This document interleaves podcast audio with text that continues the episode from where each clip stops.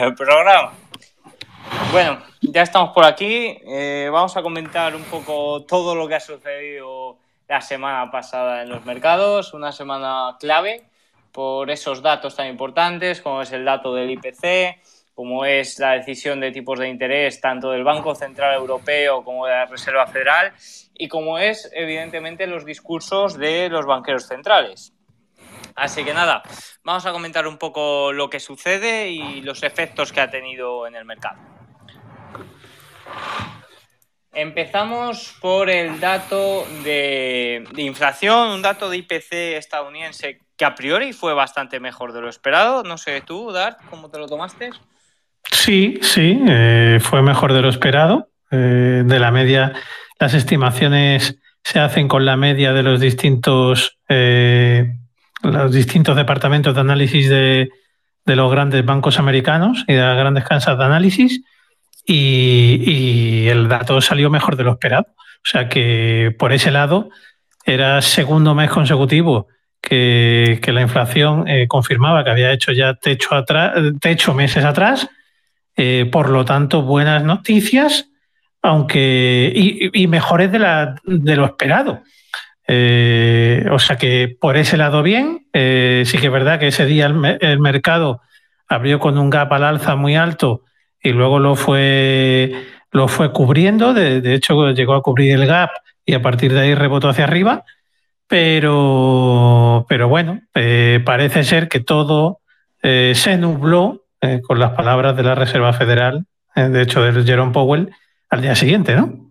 Sí, ya comentamos por aquí que lo más importante eran esas palabras, ese discurso de Powell, porque al final la subida de tipos de 50 puntos básicos estaba más que descontada por el mercado y ha sido esa decisión de los banqueros centrales, tanto en Estados Unidos como en Europa, de seguir con mano dura, de seguir agresivos para lograr ese objetivo del 2% de inflación, lo que parece que al mercado no le ha gustado.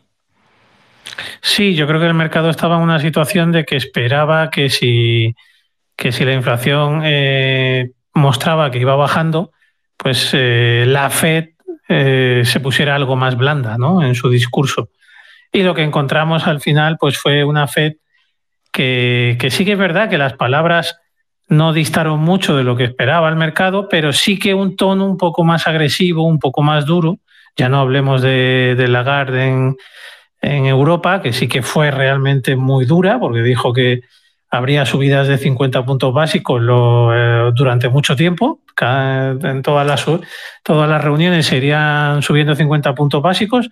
Aquí no fue así tan duro el mensaje, pero sí que fue un mensaje como eh, estáis muy contentos con lo que está pasando, nosotros no lo estamos tanto ni nos fiamos de lo que está pasando. Eh, subieron las estimaciones de la tasa terminal de tipos que la situaron ya creo que un poquito por encima del 5%. Eh, veían eh, subida de tipos para, para, el mes de febrero. Recordemos que en enero no hay, no hay, no hay reunión del FOM. Así que, bueno, pues eh, todo eso hizo que el, y los datos del mercado laboral que, que, son duros, que, muestran que hay una rigidez, pues hicieron que, el mercado se lo pensara antes de, pasar una zona clave como era de resistencia, que era como era la que estábamos, ¿no? que eran los 4.100 puntos. Al final el mercado acabó el jueves rompiendo la zona de los 3.900. Era esa zona baja de esa lateralización o de esa consolidación que estaba haciendo el mercado que tan importante era, por lo menos para nosotros, que perder esa zona era una señal clara de que algo no iba bien en el mercado y de que al mercado no le gustaba lo que estaba sucediendo. Sí, mientras estuviéramos por encima del 3.900 se podía entender como una, una consolidación, una lateralización, ahí, consolidación de las subidas previas, y a partir de ya perder el 3.900, pues la, configuración gráfica eh, por análisis técnico te indicaba que además nos había dejado una figura de posible doble techo, que nos indicaba que el mercado se disponía a iniciar una corrección más, severa. Y, así, es, así ha sido, así lo estamos viendo. Y bueno, pues ahora la pregunta es el famoso Santa Rally, ¿no? que llaman en Estados Unidos, si vamos a tener o no vamos a tener. Hombre, yo creo que Santa Claus viene el sábado, estamos a lunes, eh, sería vendría fuerte, vendría derrapando el trineo, yo creo. ¿eh?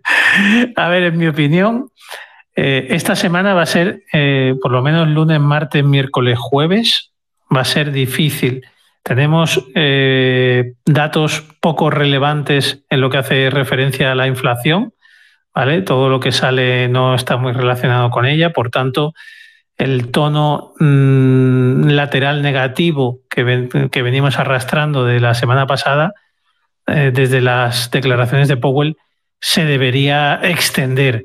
Ahora bien, tenemos un dato relacionado con la inflación el viernes eh, y eh, si ese dato saliera también mejor de lo esperado, a lo mejor podría animar algo al mercado y, ver algún, alguno, algún día o algunos días de, del Santa Rally, o aunque fuera un poco después de, Navidad, ¿no? porque podría empezar el viernes y, algo de subida para la semana que viene, en las últimas, en las últimas sesiones del año. El año pasado yo creo que los, las últimas sesiones del año no fueron muy positivas. De hecho, mira, lo vamos a revisar ahora mismo. Pues mira, el lunes 27 de diciembre sí que subió un 1,38 el, el SP500. El día 28 bajó un 0,10. El día 20.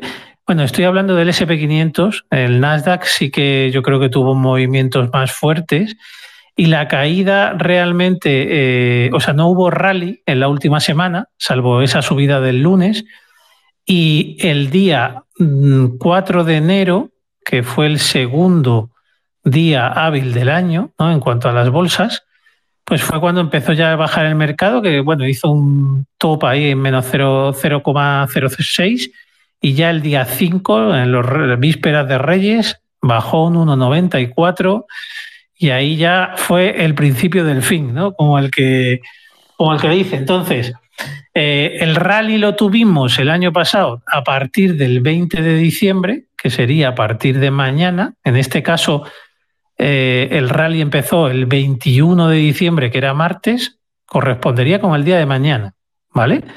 Y se extendió pues esos tres, cuatro días eh, hasta el día 27, donde hicimos ya casi que pico. ¿Vale? Por, tener esas referencias. Así que si tenemos en cuenta el año pasado, deberíamos empezarlo mañana y durar hasta el día 23. Si tenemos en cuenta que nos faltan datos para mover el mercado, a lo mejor podríamos empezarlo el 23 y tener alguna subidita adicional eh, algún día de la semana de la semana que viene. Hombre, yo creo que aunque estemos en una tendencia bajista, eh, algún rebote deberíamos tener de aquí a final de año. Eh, antes de seguir con el mercado, ¿qué te parece la decisión de los bancos centrales? ¿Crees que han hecho bien siguiendo esta política dura? Eh, aunque no beneficia al mercado, pero a largo plazo sí que puede ser beneficioso? ¿O crees que deberían de haber levantado la mano ya y haber ayudado o impulsado al mercado? Yo creo que han hecho bien. Yo creo que han hecho bien, pero, pero no estaba seguro de si, si iban a hacerlo o no. De hecho, ya pensaba, porque Powell, eh, una semana antes del discurso de la subida de tipos, hizo otro discurso en una universidad, creo que fue, y fue bastante suave. Entonces a mí me generó ciertas dudas de si realmente la Fed ya pues eh, se había abandonado, ¿no? O había dado por supuesto que no pasaba nada y tal. Y que los mercados subieran, pues no, no era un problema, cuando realmente es un problema por el, por el efecto riqueza que genera y, las dificultades que puede generar a su vez en segunda derivada a, la inflación, ¿no? a los datos de inflación que, pudieran repuntar en un, en un futuro cercano. Entonces, como sigo pensando que a la Fed no le interesa y estábamos en esa zona tan importante y habiendo salido el día anterior un dato de inflación mejor de lo esperado, pues la Fed decidió adoptar la política, o sea, la, decisión de vamos a ser muy duros para que no haya dudas y el mercado se dé la vuelta. No vamos a darle ese impulso necesario para que pase el 4100. ¿vale? Porque no nos interesa y todavía no nos interesa y es lo mismo que, que ha pasado en Europa. Yo ni mucho menos creo que los tipos de interés se vayan a subir tanto como está diciendo la señora Lagarde, pero ahora mismo están en su papel, el papel duro de lo que no puedo conseguir vía realidad, que es con las subidas que estoy haciendo, pues como no puedo subir mucho más o más rápido, lo que hago es intentar que con el discurso alcanzar esos objetivos, o con el discurso que doy duro, alcanzar esos objetivos o lograr que los mercados bajen, eh, aunque realmente yo no he subido ni voy a subir tanto los tipos de interés. ¿no? Al final, eso de la subida de los tipos de interés es que tenemos que ver los datos evolucionar. Es que ahora hablar de dónde vamos a hacer el pico de los tipos de interés en 2023, pues suena un poco a tontería, porque si a partir de febrero, por cualquier motivo, hay un repunte de la inflación, ¿qué va a pasar? ¿Qué va a hacer la Fed? O sea, si lo sigue subiendo cuando ya parece que hemos hecho pico, si hubiera un repunte, ¿qué haría? Subirlo más. Entonces, eh, lo de hablar del pico terminal es con la situación que tenemos ahora encima de la mesa y con los datos que tenemos ahora, ¿vale? Pero si, si esa tendencia no si esa tendencia cambia, perdón, eh, la Fed y cualquier banco central eh, cambiarán el rumbo, ¿vale? Por tanto, eh, de hecho, no hay más que ver las estimaciones que hace la Fed, que lo que estimaban hace un año no tiene nada que ver con la situación en la que nos encontramos ahora. ¿Vale? Por tanto, pensar que las estimaciones de la Fed o de cualquier banco de inversión se van a cumplir son realmente, si se cumple, es para darles una medalla. Porque es que de aquí a que pasa, al año que viene pueden pasar mil situaciones que hagan que esos escenarios se tengan que cambiar. Ya han cambiado varias veces en, los última, en las últimas reuniones. no es que hayan cambiado varias veces, es, que, no han parado de cambiar. es, que, es que no han acertado ni una es que cada vez que se reúnen los miembros de la Fed y dicen vamos a hacer las nuevas estimaciones, salen unos datos diferentes. Por tanto, bueno, pues, ¿qué, podemos decir? ¿Nos vamos a creer, como decía yo por Twitter, nos vamos a creer lo que dice la Fed eh, en, el discurso? No, no, no lo vamos a creer. No, no lo vamos a creer porque no han acertado una desde que empezó esto. Empezaron a subir los tipos tarde, cuando los han empezado a subir pensaban que los iban a tener que subir menos, los han subido más, ahora dicen que, ralentizan y que luego los tendrán un tiempo. Es que no tienen ni idea. Es que ahora mismo es muy difícil analizar a un año vista. O sea, como digo, con los datos que tenemos ahora mismo encima de la mesa hacemos unas estimaciones, pero es que los datos van a ir cambiando. Y como se salgan de la vía, del tren, pues descarrilará el tren o tendrán que meter al tren en la vía a base de leches, ¿no? de más subidas. Pues bueno, lo iremos viendo durante 2023. Por hablar del par dólar euro, eh, parece ser, bueno, de momento sigue aguantando ahí en línea de tendencia, aunque ya parece que, que la ha perdido, parece que toda la caída del dólar es más bien ese descuento de que se va a cerrar el diferencial de tipos, con esto de que la Reserva Federal puede seguir subiendo, pero ya tiene menos, eh, menos margen que, por ejemplo, el Banco Central Europeo. Aunque bueno, eso es discutible con la situación que tenemos en Europa. A mí me sorprende, a mí me sorprende la virulencia de la caída del par de dólar-euro, eh, la caída del dólar que hemos tenido recientemente, no da un rebote serio desde primeros de noviembre, ya hace casi dos meses, está en zona casi de, bueno, ahora mismo no de sobreventa, pero cercana.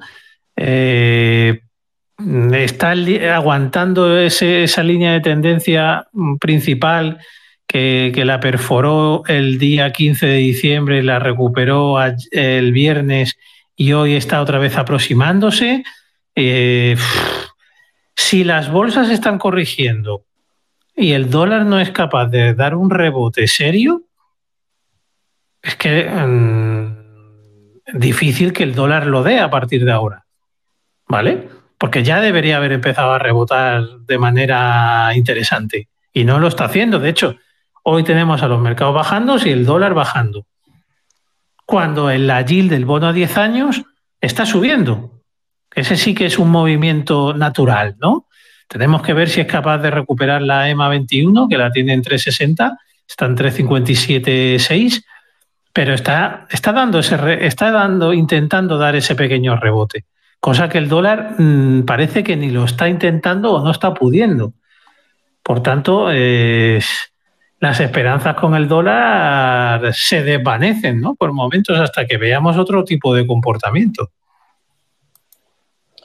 El petróleo subiendo hoy un lo tenía aquí, un 1,75, cayó jueves y viernes, ahora mismo está en la zona de los 76, el West Texas, una zona bastante importante también, todo hay que decirlo, eh, pero sigue dentro de esta tendencia bajista que venimos comentando las últimas semanas. Correcto, por debajo de la EMA 21, pues tendencia bajista, clara. Nos sigue dando sus rebotitos, ahora nos está dando otro. Si no supera la EMA 21, tardará unos días en volver a hacer nuevos mínimos, pero es difícil ver otra cosa hasta que no sea por lo menos capaz de superar esa media exponencial de 21 sesiones. Por tanto, eh, pues en tendencia, en tendencia bajista, como venimos hablando, desde, desde los máximos que alcanzara pues eh, en junio. ¿no? Así que bueno, el crudo puede seguir corrigiendo. Eh, veremos si el año que viene finalmente la demanda china, ¿no? que tanto hablan de cuando es la reapertura de la economía china y tal, puede impulsar algo el, precio del crudo. Pero de momento, de momento no se observa otra cosa a nivel técnico. No podemos decir otra cosa que nada, o, sea, o nada bueno, ¿no? Bueno, no sé si tienes algo más que comentar, algo importante que nos hayamos dejado por ahí. A mí lo curioso y que ya he visto a mucha gente hablando y que no hay explicación es el VIX. O sea, que el VIX está cayendo hoy, con las bolsas cayendo. Eh, había rebotado estos últimos días, que había llegado a la zona de 25, pero ahora está en la zona de 22.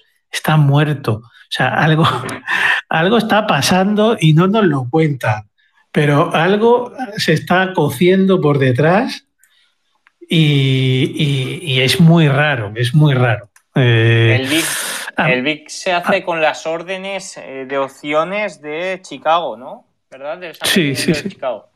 Sí, sí, no, es el, el índice de volatilidad de, del, del SP500 en este caso, de, de las órdenes que, que, hay del SP500 de hecho creo que son, no sé si es para los próximos tres meses de las opciones que hay abiertas y demás.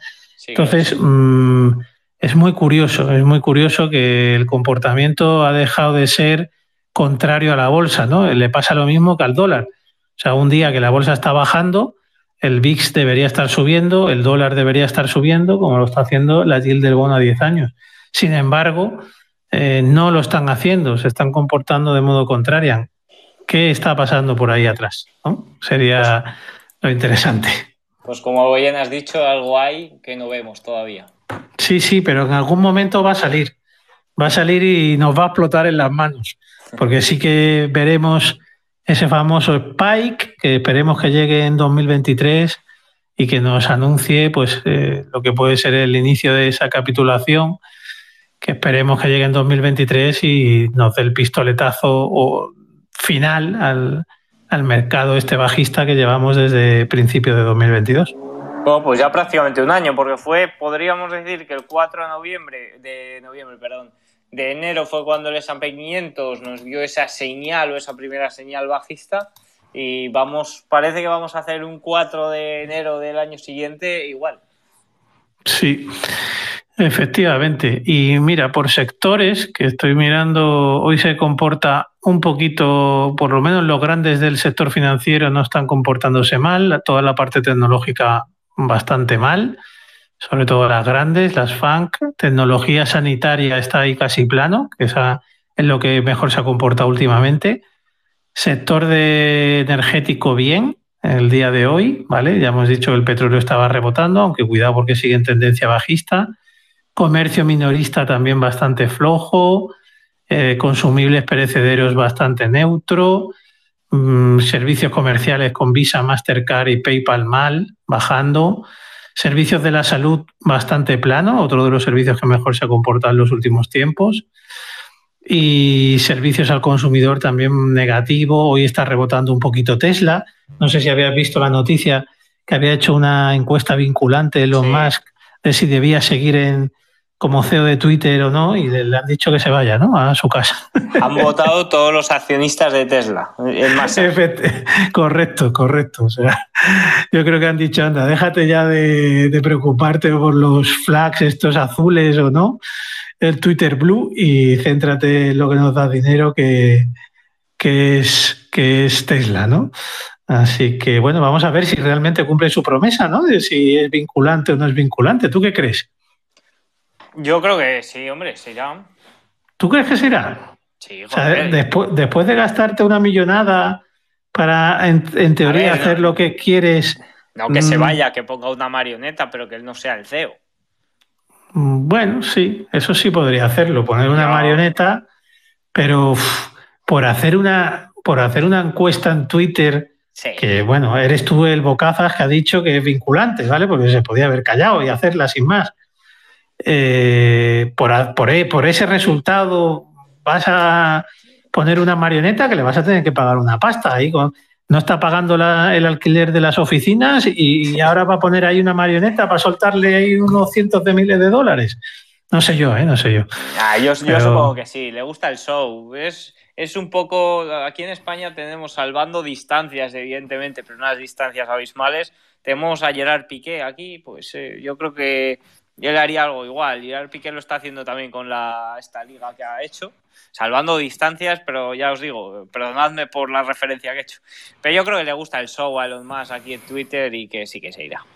Lo, veremos los próximos días, pero fíjate que yo pienso que se va a inventar algo para. Va, a poner una. Va a echar una cortina de humo ahí como el que no quiere la cosa, o va a inventarse una excusa para no, no salir de CEO de Twitter. Al final pensábamos que iba a ser muy libertad, libertad, pero ya ha baneado alguna cuenta, sobre todo relacionada con su jet y algún periodista por ahí que, que daba bombo a esas cuentas. Sí, a lo mejor se ha dado cuenta que no es tan fácil, ¿no? Ser CEO de Twitter y, tener la responsabilidad de hacer o deshacer. Vamos a ver, va, a estar interesante. Este hombre, la verdad es que no nos deja indiferentes, siempre en la picota. No, no, no, o sea, yo la verdad que como, como empresario chapó, pero como accionista de alguna de sus empresas, cuidado, ¿eh? porque es más volátil este hombre que...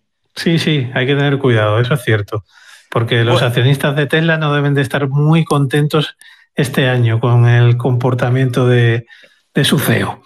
No, la verdad es que no. Así que nada, bueno, y nos despedimos ya hasta el año que viene, ¿no?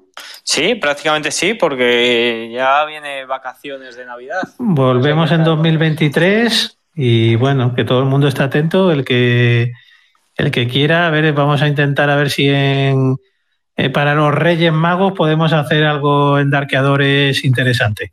Así pues que, que esté todo el mundo atento. Pues perfecto. Un saludo. Chao. Y hasta el año que viene. Saludos. Adiós.